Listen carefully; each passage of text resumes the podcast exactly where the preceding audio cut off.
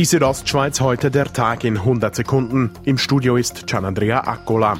Die Armee hat ihren Einsatz für das Weltwirtschaftsforum in Davos aufgenommen. Die Luftwaffe hat die Luftraumüberwachung verstärkt und bis zu 5000 Angehörige der Armee stehen in den kommenden Tagen und Wochen im Einsatz.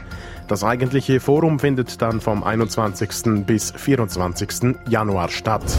Die Zahl der Arbeitslosen im Kanton Graubünden ist im Dezember seit 2015 immer zurückgegangen.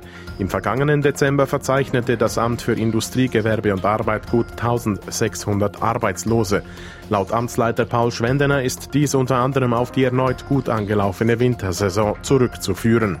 Nachfrage nach Mitarbeitenden, die steigt. Das ist ja letztes Jahr der Fall gewesen. Man hat ähm, mehr Leute gebraucht in der Wintersaison als vorletztes Jahr. Ende Jahr ist Schluss. Der Davoser Landermann Tarcisius Gavierzel wird Ende Dezember zum Abschluss der laufenden Legislatur sein Amt abgeben. Als Beweggrund nennt der 65-jährige FDP-Politiker Jetzt nochmal das Versprechen abgeben. Nochmal für vier Jahre die gleiche Energie können an den Tag legen, bis ich dann am Ende des Tages 70 bin. Bin ich nicht sicher, ob ich das noch hätte machen.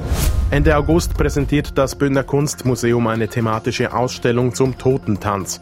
Gleichzeitig eröffnet im bischöflichen Schloss das Domschatzmuseum.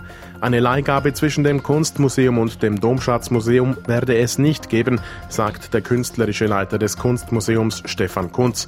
Die beiden Projekte müssten aber koordiniert werden. Dass wir am gleichen Wochenende wird das Domschatzmuseum eröffnet werden und unsere Ausstellung.